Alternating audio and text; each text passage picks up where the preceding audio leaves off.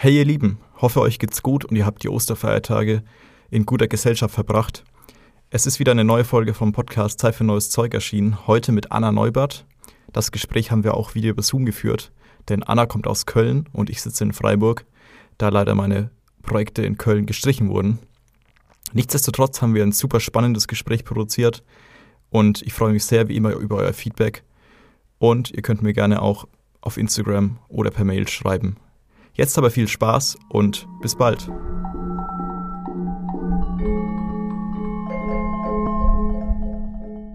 Hey ihr lieben Leute, willkommen zu Zeit für neues Zeug, dem Podcast für Musikstudierende.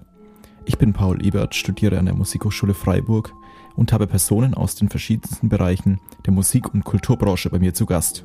Ich stelle mir die Frage, wie ein umfassendes Studium der heutigen Zeit, aber auch der Zukunft aussehen kann – und welche neuen Fertigkeiten und Kompetenzen man als Absolvent braucht, um in Zukunft in der Gesellschaft Fuß fassen und, noch viel wichtiger, eine eigene Persönlichkeit haben zu können. Heute ist Anna Neubert zu Gast. Sie ist als Geigerin und Konzertregisseurin tätig, Mitglied im Ensemble Ubu sowie bei zahlreichen Produktionen des Education-Formats Junge Oper der Deutschen Oper am Rhein am Start. Anna hat bereits einige namhafte Festivals mitgenommen. So spielte und inszenierte sie eigene Projekte unter anderem beim Acht-Brücken-Festival in Köln, den Schwetzinger Festspielen und in der Bundeskunsthalle in Bonn. In der Folge erzählt sie außerdem von ihrer Forschung mit der Textilkünstlerin Nicole Kirst über die Schnittstellen zwischen Musik und Webkunst. Abgefahrenes Thema, aber ihr werdet staunen, wie viel beide Bereiche gemein haben. So, genug vorweggesagt, ich habe euch ein paar Links in die Shownotes gepackt. Viel Spaß nun mit der Folge. So, eine weitere Folge Zeit für neues Zeug. Äh, heute sind wir wieder in einer besonderen Konstellation und zwar über Zoom verabredet und ich ähm, habe hier auf dem Bildschirm die Anna vor mir. Herzlich willkommen und magst du kurz erzählen, ähm, wie ich dich gerade erwischt, was du gerade so gemacht hast oder wie dein Tag bisher so aussah? Hallo Paul, ja, ich ähm, sitze hier gerade in Köln in meiner Wohnung und bin ganz entspannt, weil ich heute am Vormittag eine Generalprobe hinter mich bringen konnte für ein neues Kindermusiktheaterstück in Düsseldorf. Und die Probe ist sehr gut gelaufen, deshalb bin ich äh, in entspannter Verfassung und freue mich auf unser Gespräch. Sehr gut. Magst du ähm, kurz erklären, ähm, in welcher Form du da beteiligt bist. Du bist ja sehr vielseitig unterwegs, da kommen wir im Podcast später auch noch drauf zu sprechen. Was machst du bei, diesem, bei dieser Produktion? Wo bist du da involviert? Das ist eine äh, Produktion von der Jungen Oper, von der Deutschen Oper am Rhein. Und ich bin da involviert als Instrumentalistin und Performerin. Das ist ein äh, Stück, was jetzt neu entstanden ist äh, für junges Publikum. Und da sind eben eine, ist eine Sängerin beteiligt und außerdem neben mir noch zwei weitere InstrumentalistInnen, die auch eben dann mit auf der Bühne performen und das ist, macht sehr viel Spaß und ist sehr herausfordernd, weil da wirklich eins ins andere übergeht und man einfach die Grenzen auslotet, wie man ähm, beim gleichzeitigen Spielen auch ähm, ja, schauspielerisch aktiv sein kann zum Beispiel. Also heißt, dass du auch wirklich jetzt ähm, eine der Privilegierten bist, die reisen darf, die vor Ort äh, probt und ähm, das auch quasi einfach möglich ist und ihr wirklich euer ähm, Ding durchziehen könnt? Oder wie läuft das genau ab? Ähm, ja, die, diese Produktion war ohnehin eben jetzt für äh, dieses Frühjahr geplant gewesen und ähm, eben dadurch, dass es erlaubt ist, im Moment zu proben, haben wir das äh, einfach dann getan seit äh, Februar und sind jetzt eben bis zur Generalprobe gekommen. Eigentlich wäre morgen die Premiere gewesen, was natürlich nicht stattfinden kann. Und auch der äh, verschobene ähm, Premierenzeitpunkt im April wird so nicht stattfinden können. Und es ist jetzt so ein bisschen unklar, wann das überhaupt eben vor Publikum dann gezeigt wird. Ähm, das ist ein bisschen schade, dass man jetzt so eine Ungewissheit da vor sich hat, natürlich. Aber ich muss sagen, dass es ähm, sehr, sehr ähm, wohltuend war dann jetzt die letzten anderthalb Monate, fast zwei Monate, ähm, da so intensiv arbeiten zu können wieder. Ja, hört sich total äh, toll an. Ich bin ganz neidisch. Ähm, dass du wirklich so in der Produktion dann drin bist. Du bist äh, Geigerin und ähm, beschreibst dich selbst oder bist auch in der Konzertregie noch tätig. Das sind ja wirklich zwei ganz verschiedene Dinge. Ich glaube, du, soweit ich es ähm, lesen konnte, spielst du auch ähm, alle Art von Musik und ich bin natürlich sehr interessiert, ähm, weil ich selbst mich so zur neuen oder zeitgenössischen Musik äh, bekannt habe, ähm, wie das so dein erster Kontakt oder dein erster Zugang ähm, zur zeitgenössischen oder neuen Musik, experimentellen Musik war. Kannst du das erläutern? Ähm, ja, also ich glaube, das erste Mal in Berührung gekommen bin ich mit im weitesten Sinne zeitgenössischer Musik, als ich im Landesjugendorchester hier in Nordrhein-Westfalen äh, haben wir ein riesiges Werk von Messiaen gespielt.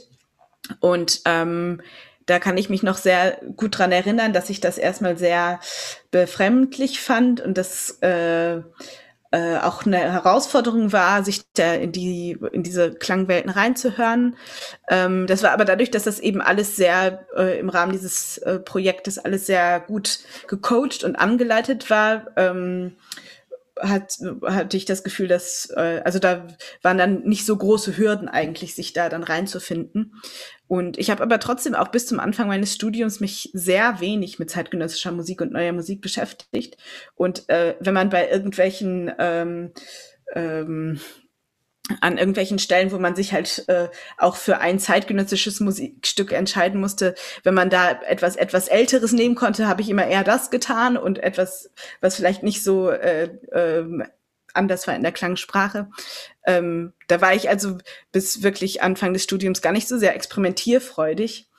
Und ähm, das hat sich eigentlich dann so ergeben, dass ich von äh, Kommilitoninnen äh, die Komposition studiert haben, gefragt wurde, ob ich bei deren Stücken mitspielen kann. Und da war es wirklich so, dass eigentlich diese ersten Erfahrungen ganz stark geprägt waren, auch von Überforderungen und Fremdheitserfahrungen und eigentlich eben genauso, dass ich dann dachte, okay, gut, dass ich das jetzt einmal gemacht habe, jetzt weiß ich, dass ich da eigentlich meine Zeit nicht mit verbringen möchte.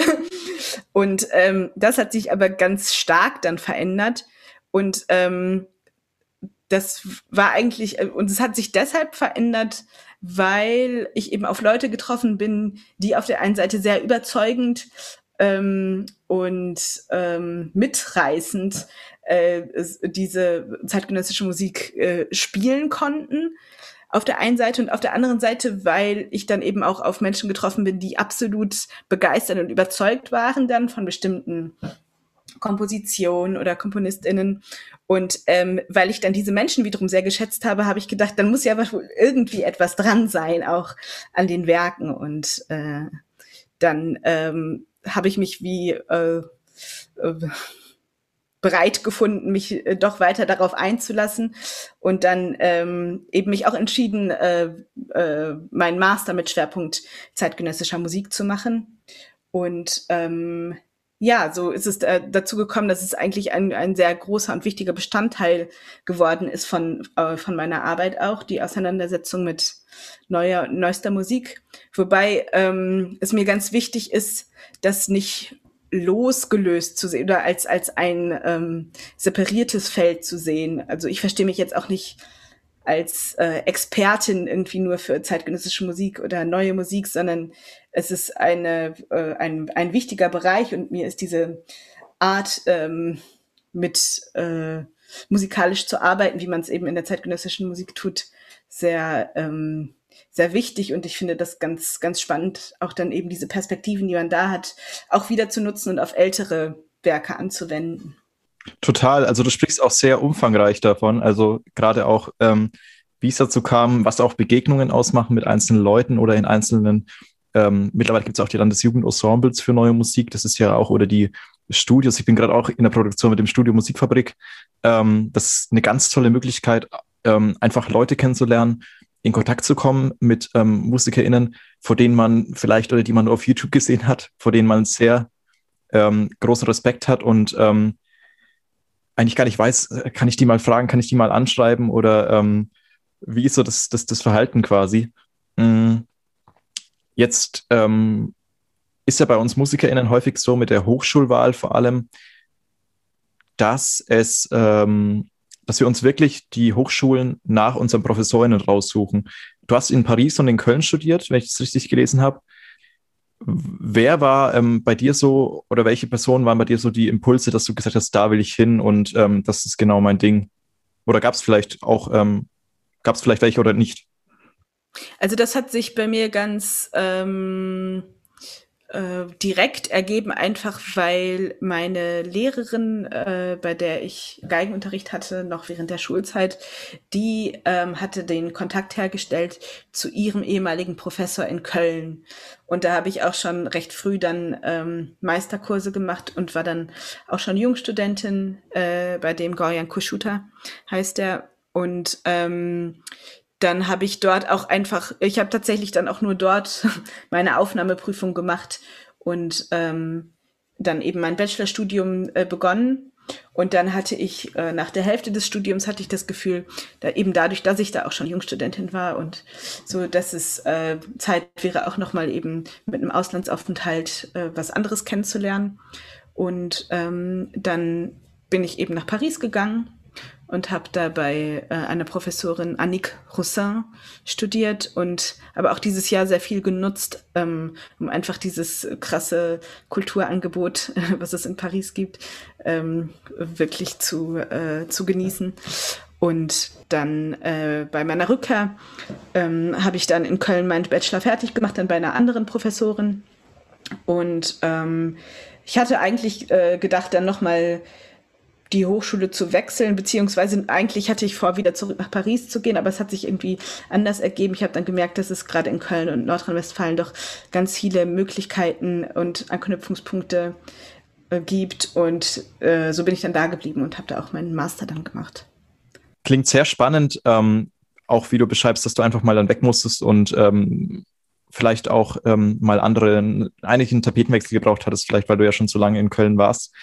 Hm, jetzt hast du als zweites Standbein, was ich auch sehr interessant finde, die Konzertregie entdeckt und ähm, bist ja auch schon ähm, voll drin. Und gab es da vielleicht auch einen Mentor, eine Mentorin, über die du da drauf gekommen bist oder die dir das schmackhaft gemacht hat? Beziehungsweise wie kommt man auch im Studium schon darauf, ähm, quasi sich für den Bereich wirklich so voll professionell zu interessieren und nicht vielleicht nur mal ein Buch drüber zu lesen? Es ist ja schon für uns die klassische Laufbahn ein bisschen oder für, die, für eine klassische Musikhochschullaufbahn ein bisschen untypisch?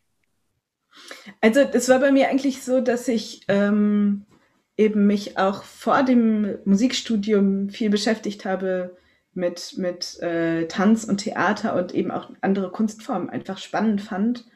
Und äh, es war auch so, dass ich eigentlich immer latent äh, von Anfang an dann in Köln den Kontakt zur Tanzabteilung an der Hochschule gesucht habe. Und ähm, eigentlich immer diesen Wunsch hatte nach einem Austausch ähm, mit anderen Kunstformen und gerade eben in den, in den darstellenden Künsten. Und ähm, dann war es so gewesen, dass eben ähm, kurz bevor ich begonnen habe zu studieren, gab es diese Umstellung auf das äh, Bachelor-Master-System. Und im Zuge dessen hat man in äh, Köln die Prüfungsordnung dahingehend verändert, dass man eben nicht nur ein Diplomkonzert als Abschluss spielen konnte, sondern dass man auch die Möglichkeit hatte, äh, ein interdisziplinäres Projekt zu machen. Und das ähm, hat mich total motiviert. Ähm, und da habe ich dann gedacht, okay, das wäre jetzt eine Gelegenheit, wirklich mal da ähm, auch etwas zu suchen, was eben diesen Austausch zwischen äh, der Musik und anderen äh, Kunstformen im Konzertrahmen äh, sucht. Und dann habe ich eben da im Rahmen dieses, dieser interdisziplinären Bachelor-Performance mich beschäftigt eigentlich mit Schnittpunkten und ähm, Synergien zwischen Musik und ähm, ähm, Zirkusdisziplinen eigentlich im weitesten Sinne. Ähm, und ähm, dann bin ich, genau, da äh, war es eigentlich so, dass ich einerseits dann nach, nach äh, Musikstücken gesucht habe, die ohnehin schon diesen Bezug hatten. Äh, andererseits habe ich dann eben mit einer Artistin zusammengearbeitet und äh, halt überlegt, okay, was, was sind artistische Momente dann im Instrumentalspiel und solche Sachen. Und das fand ich total spannend und ähm, habe da äh, erfreulicherweise auch eine große Unterstützung äh, von Seiten der Hochschule und den von Seiten der Lehrenden äh, erfahren und ähm, bin dann daraufhin eben äh, angesprochen worden, auch bei, bei, äh, bei anderen Projekten dann eine ähnliche ähm, äh, Rolle zu nehmen, die dann eben in diesen Regiebereich eher fällt. Und äh, das hat sich dann da ganz natürlich ergeben, dass ich dann da auch mal eben nicht äh, Geige gespielt habe, sondern eben dann draußen saß und das äh, konzipiert habe. Und ähm, so hat sich das einfach als zusätzlicher ähm, zusätzliches Arbeitsfeld äh, mit ergeben. Und es ist aber eigentlich weniger so gewesen, äh, dass, dass es da dann jetzt explizit Mentorinnen gab, ähm, sondern eigentlich, dass ich dann ähm, im weiteren Verlauf habe ich dann eben auch selbst als äh, Performerin, Geigerin äh, in Stücken mitgespielt, wo ich dann ganz viel eben dann jeweils von den Leuten gelernt habe, die da Regie geführt haben und meistens aber eben eher aus dem Theater kamen. So. Ja, total umfangreich auch Learning by Doing und einfach mal ähm, was Neues wagen. Ich finde auch Köln dafür eine geniale Stadt, die einfach total open-minded ist und ähm, sowas total ähm, zulässt. Schnittstellen ist ein gutes Stichwort, ähm, denn du forscht mit einer Textilkünstlerin auch an den Schnittstellen zwischen Musik und Webkunst. Das ist, ähm, klingt für mich, also ich kann mir gar nichts darunter vorstellen. Was hat es damit auf sich? Ja, das ist äh, ein sehr ähm, für mich sehr interessantes, spannendes Projekt. Das hat sich ergeben äh, durch äh, dadurch, dass ich im Rahmen eines Stipendiums mit der Textilkünstlerin Nicole Kiersch zusammengetroffen bin und äh, da es so, dass äh, im Rahmen von diesem Stipendium haben wir alle ein bisschen unsere Arbeiten vorgestellt. Und auch sie hat eben dann Videos gezeigt, zum Beispiel, wie sie eben an, am Webstuhl sitzt oder Vorbereitungen für das Weben trifft. Und an so einem äh, Scherbaum heißt das Gerät. Das wird so, da, da werden die Fäden quasi wie vorsortiert dann fürs Weben. Und das fand ich total faszinierend, weil das so äh, ähm, eine performative und ja auch meditativ fast musikalische Qualität für mich hatte diese, äh, diese Arbeit. Ähm, und dann äh, äh, kam eben, eben der Wunsch, äh, ähm, da gemeinsam ein bisschen zu forschen, äh, was es da vielleicht tatsächlich auch schon für Überschneidungspunkte gibt zwischen ähm, äh, der Webkunst und der Musik. Und es ist eben ganz interessant, weil ähm, wenn man so eine Notation anschaut für, für ein Gewebe, das wird ja auch als Anleitung quasi grafisch notiert. Ähm, das, das könnte man, kann man auch einfach als Partitur interpretieren. Ähm, also man hat da eben so ein, im, im äh, Gewebe einfach einen, einen Verlauf, wie, wie das Muster auszusehen hat. Das lässt sich ja einfach in einen zeitlichen Verlauf in der Musik übertragen und ist auch schon vielfach gemacht worden. Ähm, das ist ganz spannend auf der einen Seite, so dass man quasi so ein, so ein Webstück zum Klingen bringen kann. Ähm, und es ist auch so, dass man, äh, dass manche ähm, Begrifflichkeiten dann äh, sowohl im, im, in der Textilarbeit als auch in der Musik sich, sich überschneiden.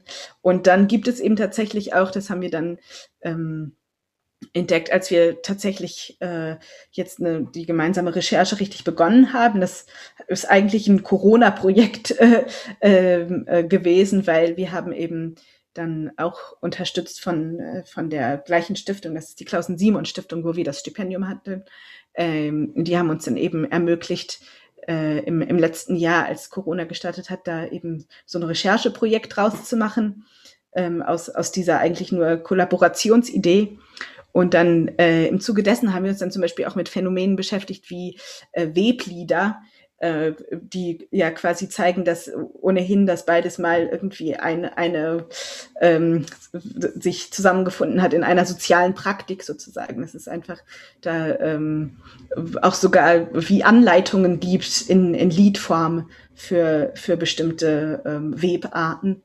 Und ähm, da, genau, das ist einfach, ein, also da sind wir auch noch ähm, äh, dran, das jetzt auch weiterzuentwickeln und zu sehen. Also für mich ist natürlich spannend äh, zu überlegen, wie kann das auch, wie können diese ähm, Forschung dann nachher ähm, in einem Konzertanten äh, oder im Rahmen einer Konzertperformance auch ähm, äh, ja weiter aus, ausgeführt werden und ähm, genau, das ist da haben wir eben im Zuge der Zusammenarbeit haben wir erstmal so ähm, fünf kleine Videos gemacht, ähm, die das so ein bisschen erforscht haben und das äh, wird jetzt aber auch noch weiter ausgearbeitet werden, genau. Ja, total spannend. Also äh, so ein Feld, wo, glaube ich, äh, vielleicht noch sehr wenig erforscht ist. Ähm, und total individuell, total ähm, eigen.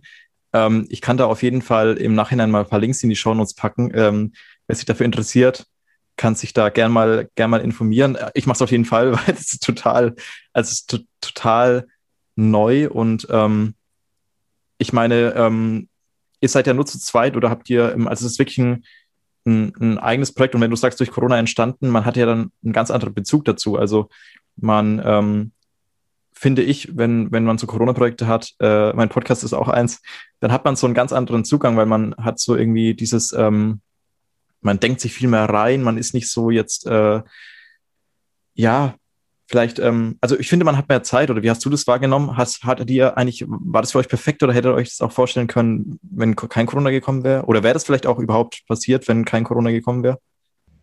Äh, also es ist ganz interessant, wir hatten tatsächlich vorgehabt, so eine äh, Forschungsresidenz zu machen, ähm, was dann, also im Vorfeld schon, äh, bevor Corona äh, äh, passiert ist. Ähm, und äh, das hatte aber aus diversen Gründen nicht geklappt. Und dann war, war es eben so gewesen, dass wir auch beide sehr viel zu tun hatten und dass dann eigentlich erst eben quasi dieser Stillstand auch wieder den Raum und die Zeit irgendwie äh, geöffnet hat, um sich da ähm, mit zu beschäftigen und eben auch jetzt nicht so krass ergebnisorientiert, sondern erstmal eben so suchend, forschend. Und ähm, insofern ist es auf jeden Fall äh, ganz stark dadurch geprägt gewesen, dass eben das auch so eine besondere Zeiterfahrung war jetzt äh, vor einem Jahr irgendwie. Ähm, und ähm, auch in unserer Arbeitsweise, weil wir haben natürlich dann ganz viel ähm, recherchiert, aber ähm, das dann online zusammengetragen über so ein Online-Whiteboard, Miro, ähm, haben wir da so eine riesige Mindmap erstellt und uns dann eben äh, Videos und Sounds hin und her geschickt und ähm, aber st und stundenlang telefoniert. Wir haben dann festgestellt, dass das Telefonieren besser klappt als ähm, dann die Videokonferenz für uns. Aber wir haben sehr viel dann einfach genau geredet und ähm, ja. Der Austausch dann einfach macht es dann doch, dass man dann so eng äh, in Verbindung bleibt und das ist halt einfach gerade faktisch das Ding, wo wir uns daran gewöhnen müssen, dass es halt nicht anders geht. Und wenn man was machen will, ähm, kriegt man es schon irgendwie, glaube ich, gebacken, so wie jetzt über Zoom oder über, ähm, keine Ahnung, diverse andere Anbieter. Also total toll, dass ihr das gestartet habt. Ich habe auch gelesen, du warst, glaube ich, auch bei Concerto 21, oder? Ja, das ist richtig, genau. Ich war da 2018 und ich hatte schon mal ähm, etwas früher davon gehört durch eine befreundete Geigerin, Hanna Walter heißt die. Die hatte mir, wir waren zusammen in Paris und sie hatte mir dort schon davon erzählt. Und dann bin ich aber wieder drauf gekommen, als ein Kollege, ähm, Benedikt Terbrag heißt er, der war auch dort gewesen und hatte äh, mich dann dort vorgeschlagen. Ähm, weil das ist, ich glaube, jetzt läuft es anders. Früher war das, dass man quasi von Alumni dann äh, nominiert äh, wurde für, für, für diese Akademie. Ich glaube, es ist immer noch so. Es steht noch so auf der Homepage, glaube ich. Aber ich kenne es auch nur von ähm, auch befreundeten Leuten. Ich war noch nie selbst dort. Genau, und ähm, dann hatte ich mich dort beworben und war eben 2018 da. Und ähm, das war auch super spannend auf jeden Fall, äh, insbesondere eben die anderen äh, Leute kennenzulernen, die da auch teilgenommen haben. Das war ein sehr, sehr bereichernder, spannender Austausch und auch die verschiedenen Inputs, die es gab, haben ähm, ja auf, mir, mir auf jeden Fall ähm, verschiedene Perspektiven gezeigt, eben was, was äh, auf der einen Seite die, das Nachdenken über das Konzertformat betrifft, aber auch natürlich das Nachdenken darüber, wie man sich ähm, eben mit, mit dem, was man künstlerisch tut, eben, äh, wirtschaftlich behauptet. Und ja, das äh, war auf jeden Fall ähm, sehr, sehr lehrreich, muss ich sagen. Totale Schmiede auch. Ähm, ich habe bisher immer nur Gutes gehört, dass ähm, allein schon mit dem Martin Tröntle und auch dem Volkert Ude, die da ähm, äh, glaube ich, seit Jahren wirklich zu Gast sind und einfach da das Ding wirklich anschieben und Input ohne Ende geben. Das ist, das, das hört sich immer total toll an. Ähm, bist du dann, oder weißt du mit, noch, mit welchem Projekt du dann quasi zu Concert 21 gegangen bist oder was deine, was, mit was du quasi vorgeschlagen wurdest? Ähm, also das ist weniger so gewesen, dass man da jetzt mit einem konkreten Projekt sich bewirbt, als mehr, dass man quasi ähm, ein Portfolio einreicht an Dingen, die man bisher getan hat. Und dann äh, kann man ähm, im Laufe der also das sind, äh, ich, es kann sein, dass das jetzt anders ist, aber als ich dort war 2018, war es dann so, dass man quasi im Laufe der ersten Woche dann für sich so ein Projekt ähm, herausgearbeitet hat. Das war bei manchen schon klar, die ohnehin jetzt zum Beispiel schon ein Festival gegründet hatten ähm, und wurde sich dann natürlich alle Fragestellungen irgendwie darauf bezogen. Ähm, bei mir hat sich das tatsächlich so ein bisschen dann eben erst im Laufe dieser äh, Woche und in dem Zeitraum danach ergeben. Ähm, genau, und dann wird eben in der, in der zweiten Woche kann man dann ähm, exemplarisch für, für dieses Projekt dann bestimmte Bereiche nochmal äh, tiefer anschauen, ähm, wie Öffentlichkeitsarbeit und ähm, ja, genau, verschiedene praktische Dinge, die man dann sozusagen dann auch direkt übertragen kann. Aber es ist weniger so gewesen, dass man, also in meinem Falle jetzt, dass ich mich mit einem konkreten Vorhaben dann beworben habe. Okay, ja, aber ähm, also ich meine, es ist, ähm, wenn du schon, wenn du dann ähm, sagst, man kann sich wirklich spezialisieren oder man kann auch ähm, sich erst dort irgendwie äh, finden oder sein Projekt finden, ist es ja beides eine total ähm, tolle Möglichkeit, einfach wirklich mal professionell gecoacht zu werden und mal aufgezeigt be zu bekommen, was einfach geht oder was zurzeit geht, was ähm, vielleicht einfach schon veraltet ist an Konzepten, an Möglichkeiten. Also ein tolles Format. Ich packe es auch nochmal in die Show Notes. Ich hatte auch schon den Julian Drieken zu Gast. Ähm, der hat auch davon erzählt und einfach auch geschwärmt und ich bekomme nur Gutes zu hören. Also in jedem Fall ein tolles Projekt. Ich verlinke es auch nochmal. Nee, es ist, also ich fand es eben auch ähm, besonders wertvoll, weil es diesen Austausch gebracht hat mit, ähm, mit anderen KünstlerInnen, die sich auch eben ähnliche Gedanken machen einfach. Jetzt ähm, ist dieser Podcast ja ähm, für Musikstudentinnen, für Kulturinteressierte, ähm, aber ähm, einfach auch für, für Leute, die über den ähm, Horizont äh, hinausdenken wollen und sich auch so fragen, ja, was kommt da eigentlich in Zukunft noch? Ähm, darauf zielt auch so ein bisschen meine nächste Frage. Und zwar hast du ja auch quasi den Abschluss von der Musikhochschule gemacht und ähm, hast aber ja schon im Studium für dich gemerkt, ähm, was du willst, was du machen willst, wo du auch hin möchtest, hast Unterstützung bekommen. Ähm, dennoch ist es nicht die, äh, die Regel, ähm, denn es gibt viele MusikerInnen, die ähm, ein Instrument studieren und dann entweder sich so drei Wege vielleicht ausmalen können, eben die Freelance-Schiene, die Orchestermusiker-Schiene oder die ähm, LehrerInnen-Schiene. Und es ist leider immer noch sehr behaftet, dieses Bild.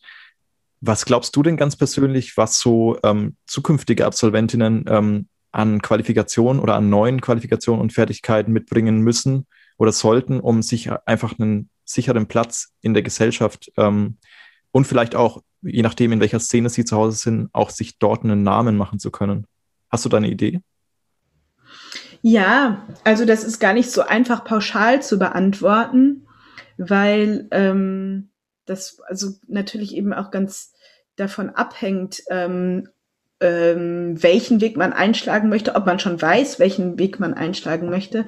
Es ist ja ganz klar, wenn man anstrebt, äh, in einem Orchester zu spielen, ähm, dann äh, sind das ja ganz, ganz klare Anforderungen, ähm, die das auch an das, genau, an das Instrumentalspiel, äh, die da gestellt werden. Und dann ist ja auch relativ klar sozusagen, welche Hürden man da zu nehmen hat.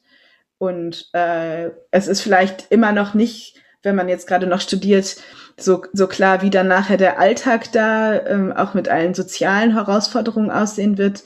Aber ich habe das Gefühl, das ändert sich auch so ein bisschen, dass da mehr ähm, Bewusstsein dafür da ist, dass es eben ähm, dann auch eben wie ähm, ja soziale Qualifikation äh, erfordert, äh, sowohl da äh, etwas beitragen als auch da glücklich werden zu können. Hoffentlich, ja. Es wird nicht einfacher. Genau, insofern ist es, äh, äh, unterscheidet sich das dann wiederum natürlich sehr davon, ob, ob genau, wenn, wenn man eben ähm, vielleicht auch sogar einfach ein Instrument spielt, weil, wo das überhaupt nicht in, in Frage kommt, dann äh, in, in einem Orchester zu landen. Und ähm, ich glaube, also mir hat es eben total geholfen, da für mich irgendwie wie so ein, so ein, so Interessensschwerpunkte finden zu können. Für mich war ziemlich schnell klar, dass eben zum Beispiel dieser Weg ins Orchester jetzt äh, nicht etwas war, wo ich mich so sehen konnte in der Zukunft, und ähm, dann hat es mir eben geholfen, mich wirklich auf diese Interessensschwerpunkte zu konzentrieren und da ganz viele verschiedene Dinge auszuprobieren. Und ich glaube, also was was ich das Gefühl habe, was wirklich eine äh, sehr übergeordnete Fähigkeit ist, ist irgendwie ähm, sich, sich selber wirklich ehrlich äh, gegenüber mit seinen Stärken und Schwächen zu sein und aber auch mit seinen Interessen.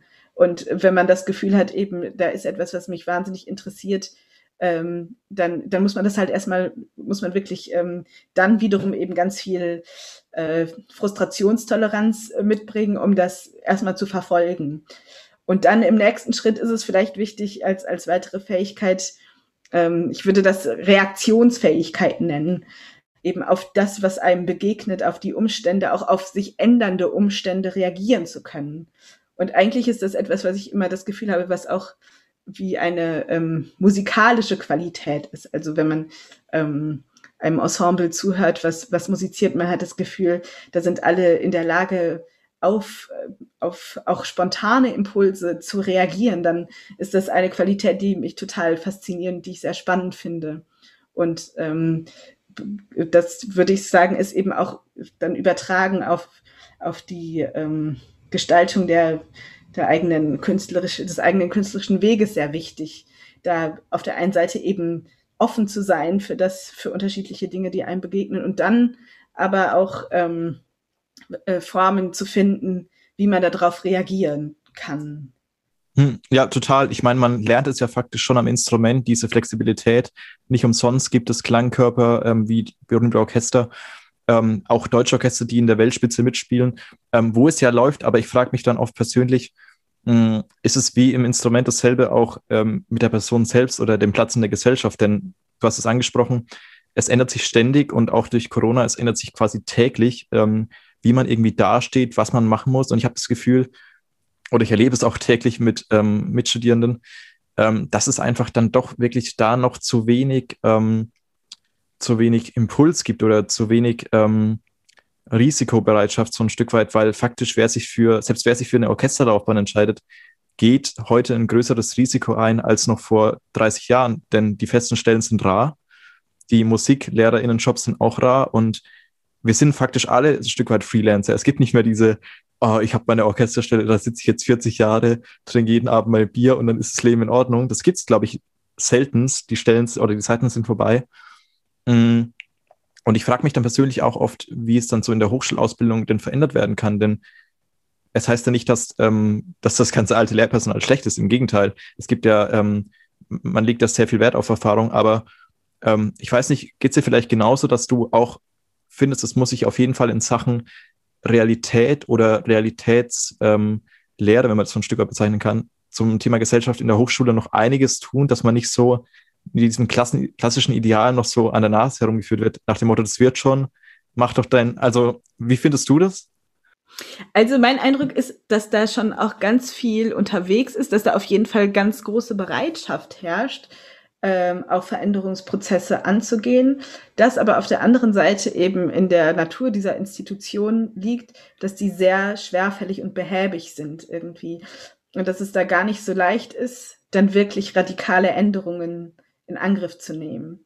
Und ähm, ja, gleichzeitig, genau, es ist, ich glaube, wenn ich das so beobachte, dann hat sich schon sehr viel getan, auch im Hinblick darauf, die Studierenden irgendwie auf eine äh, Berufswirklichkeit vorzubereiten. Und äh, da habe ich das Gefühl, dass eigentlich alle diejenigen Projekte, die tatsächlich Kontakte herstellen dann zu Akteuren im im äh, Musikleben, sei es eben äh, Kooperation für, für Akademien mit Orchestern, sei es Kooperation mit freien Ensembles oder mit Häusern, ähm, äh, Konzerthäusern, Konzertsälen irgendwie, wo dann Studierende sich in irgendeiner Weise präsentieren können. All diese Sachen habe ich das Gefühl, die wirklich, also einen echten Schritt und einen echten Kontakt dann in die äh, Berufswirklichkeit äh, nach dem Studium bieten, die sind unglaublich wertvoll und hilfreich auf jeden Fall. Und auch natürlich, also es werden zunehmend ja auch dann Seminare zum ähm, Selbstmanagement oder für Konzertgestaltung und so weiter. Das wird ja schon auch vermehrt angeboten. Und ähm, da habe ich das Gefühl, ist es halt auch immer noch ähm, einfach so, so ein bisschen eine, eine Frage, wie das dann in einer spezifischen Klasse oder an einer spezifischen Hochschule ähm, für eine, für eine Wertigkeit erfährt, ob, ob da Konsens ist, okay, das ist, das ist total wichtig und das ist eben äh, auch genauso wichtig wie, wie das tägliche Üben. Oder ob das, äh, ob da immer noch so ein bisschen eben der äh, übergeordnet diese Idee ist, na ja, wenn, wenn du nur Genie genug bist, dann brauchst du das ja alles nicht. Eben, ja, genau das denke ich nämlich auch, dass es halt wirklich so ein schmaler Grad ist zwischen ähm, es ist nur für die Leistungspunkte auf dem Stundenplan oder auf dem Studienplan und es ist wirklich, wirklich eine Person dahinter, ähm, die wirklich sagt, hey Leute, ähm, vielleicht glaubt ihr es mir nicht, aber es ist wirklich wichtig und ich will euch da jetzt mal ein bisschen helfen oder ich, will, ich möchte euch die Möglichkeit geben, quasi dort Erfahrung zu sammeln. Total. Und gleichzeitig ist es aber auch so, dass ich das Gefühl habe, dass ähm, eigentlich ähm, natürlich wir dann, also beziehungsweise die, die Studierenden selbst dann auch ein bisschen in der Pflicht sind, sozusagen sich, sich umzuschauen und Gestaltungsspielräume zu nutzen. Und da wiederum würde ich dann sagen, ist es eben, also ich habe das persönlich immer so empfunden, dass wenn es auf dem Studienplan stand, dann dachte ich oft, oh, spannendes Fach, gehe ich mal hin. Und dann war es aber vielleicht gar nicht so, wie ich jetzt gedacht habe, irgendwie, was, was mir dann da begegnet ist. Und dann war es eher dann motivierend, solche Freiräume zu haben, wie zum Beispiel mit dieser Bachelorarbeit, wo man dann ähm, aber unter, mit Unterstützung ausprobieren konnte und machen konnte. Und ähm, da habe ich das Gefühl, dass es vielleicht auch von, von, von der ähm, von der Denke her, wie halt solche ähm, Studienpläne gemacht werden, ähm, da vielleicht dann spannender ist, weniger nur Input zu denken, als mehr Möglichkeitsräume zu denken irgendwie. Hm, klar, aber letztendlich fällt es und äh, steht es und fällt es ja auch mit der Anmeldung der Studierenden oder mit dem Interesse daran. Auf jeden Fall, genau. Da kann man sich ja nur wünschen, dass es ähm, Zumindest wie ich es äh, hier in Freiburg teilweise erlebe, wobei das auch schon eine totale Open-Minded Stadt ist, also gar keine Frage. Ähm, aber unsere Gesellschaft ist auf Optimierung aus, deswegen äh, gebe ich mich dem mal hin und sage, man kann natürlich da auch noch ein bisschen was tun. Aber auf keinen Fall ähm, ist, es, ist es ja so, dass es ähm, zum Glück nicht mehr unterdrückt wird. Klar ist, dieser Gangapparat Hochschule ist einfach schwerfällig und genau, kommt einfach hoffentlich bald ins Rollen, was auch die ganzen tollen Möglichkeiten, was es auch digital jetzt bietet, ähm, angeht. Eine ähm, letzte Frage ist, ähm, also wir haben jetzt in diesem Gespräch auf jeden Fall schon aufgezeigt, wie vielseitig du unterwegs bist, ähm, wie viel du machst, was auch für eine Energie, für ein Engagement, für ein Herzblut dahinter steckt. Ähm, jetzt hat der Tag trotzdem noch 24 Stunden und dir ist bestimmt der Begriff Workaholic und äh, auch nicht fremd und vor allem bewegst du dich ja wirklich ähm, oder ich weiß nicht, ob, ob es ähm, dein Interesse ist, aber ähm, immer so ein bisschen im Gleichgewicht, beziehungsweise ähm, Stichwort Reduzierung auf ein Instrument oder auf eine Tätigkeit. Wenn man das zu weit treibt, wenn man vielleicht sich nur der Geige widmet, dann wird man nicht mehr so oft für Konzertregie gebucht und umgekehrt. Wie schaffst du das, diese Balance zu haben zwischen den beiden Tätigkeiten? Ähm, ja, das ist, ich, äh, ich will eigentlich sagen, dass das, was ich tue, einfach die äh, zeitgemäße Tätigkeit äh, einer Geigerin ist. Und ähm, da, das ist eigentlich mein Verständnis von diesem Beruf, ist, dass ich selbstverständlich auch eben diese ähm, äh, konzertgestalterischen, konzertregiemäßigen Arbeiten mache. Und dass sich dann das so ergibt, dass ich manchmal eben in manchen Kontexten dann nur das äh, äh, die Konzertregie mache und dann äh, eventuell nicht mit Geige spiele, das empfinde ich eigentlich gar nicht als Widerspruch dann zu meinem Dasein als, als Geigerin, weil das quasi die, äh, die eine Tätigkeit speist sich aus den Erfahrungen in der anderen Tätigkeit. Und ähm, da habe ich jetzt eigentlich nicht das Gefühl, dass es so ist, dass ich da ähm, ähm, Gefahr laufe, dann nur noch für eine äh, oder in, quasi dann reduziert zu werden auf, auf das eine oder auf das andere, weil ich habe das Gefühl, es liegt ja bei mir. Ähm, es liegt auch bei mir dann zu sagen, okay, ich ähm, äh, spiele dann zum Beispiel jetzt äh, ein, so eine, eine Orchestermucke äh, nicht mit, weil ähm, ich in dieser Zeit irgendwie eher Zeit brauche, um äh, konzeptuell zu recherchieren und äh, das vielleicht äh, das Repertoire da nicht mein Kerninteresse betrifft irgendwie. Und wenn ich jetzt äh, eine Anfrage bekommen würde, äh, die oder es irgendwie so in die Richtung gehen würde, dass ich an irgendeiner Stelle ähm, so sehr nur das Konzeptuelle hätte, dass ich keine Zeit mehr hätte zu, zu üben und zu spielen, dann müsste ich halt da sagen, nee, das, das mache ich nicht. Also ich habe das Gefühl, es, es, es, liegt, es liegt bei mir eigentlich. Und ähm, auch letztendlich eben, ähm, was, was ich dann ähm, nach außen stelle und, und präsentiere, auch je, je nachdem wird das halt, ähm, wird meine Arbeit wahrgenommen irgendwie von der Gewichtung her. Und ähm, genau, insofern, ähm, ja, muss ich sagen, ist mir das jetzt noch nicht so begegnet, dass ich da an einer Stelle irgendwie das Gefühl gehabt hätte, dann ähm, ich, mich, mich entscheiden zu müssen oder ähm, Gefahr zu laufen, das eine zugunsten des anderen aufgeben zu müssen. Ja, toll. Also wenn das so funktioniert, dann ähm, ist es auf jeden Fall der Optimalfall. Ich habe auch schon von Kolleginnen gehört, dass es leider dann, ähm, weiß nicht, woran es genau lag, entweder an der Person selbst oder an der, an der ähm, Vielzahl der Tätigkeit, sich irgendwann beschränkt hat auf eins. Die sind natürlich weiterhin super glücklich, aber es ähm, ist natürlich auch so ein weinendes Auge, ähm, wo dann sagt, okay, schade, ähm, wie hätte ich das umreißen können? Und es ist ja faktisch, ich stimme dir da total zu. Ich, ich denke mir auch, der Beruf des Schlagzeugers oder der Schlagzeugerin ist weitaus mehr als nur Noten aufschlagen, Schlägel in die Hand und los. Und bei jedem anderen Instrument natürlich äh, selbstverständlich auch. Also das kann man ähm, heutzutage, das finde ich aber auch das Schöne, ähm, nicht nur in der, ähm, viele denken ja auch immer, ähm, dass es irgendwie gleich auf die neue Musik alles bezogen wird. Ähm, es ist in der klassischen Musik genauso. Also ähm, es gehört einfach ein Organisations, ähm, eine Organisationsader mit dazu und auch eine Managementader und es hat jeder so ein Stück weit in sich. Ähm, es ist, glaube ich, nur das Training, wie, ähm, wie viel Zeit verwendet man drauf und wenn man halt keine Zeit drauf verwendet und die ganze Zeit nur auf die Mucken wartet, könnte ich mir vorstellen, dass es anders läuft, ähm, wie wenn man einfach selbst Engagement und mal die Hand hebt und äh, zeigt, hier bin ich und ähm, das kann ich auch, aber das ist nicht mein Hauptschwerpunkt. Also deswegen toll, wenn du es so beschreibst. Und ich hoffe natürlich, ähm, dass es auch ähm, so bleibt und dass du dann auch wirklich für dich das, den Optimalfall findest.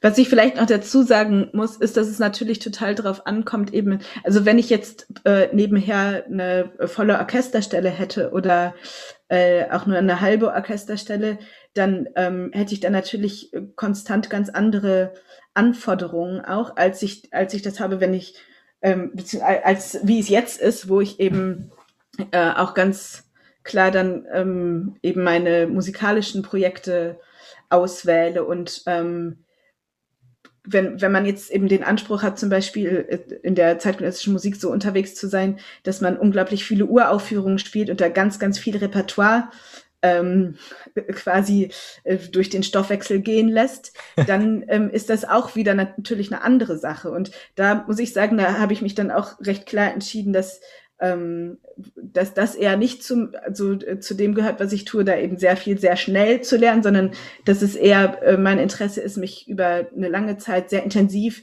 mit ganz äh, äh, expliziten Werken auseinanderzusetzen. Und ähm, das genau ist dann natürlich auch ein anderes äh, Üben und, und Arbeiten mit dem Instrument, als äh, eben wenn man in der, in der Situation ist, immer sehr, sehr viel gleichzeitig neu lernen zu müssen. Total. Und ähm, das ist ja auch wieder typabhängig. Manchen gefällt dieses äh, Akkord lernen, Noten fressen, wenn man es mal so bezeichnen mag, sehr gut.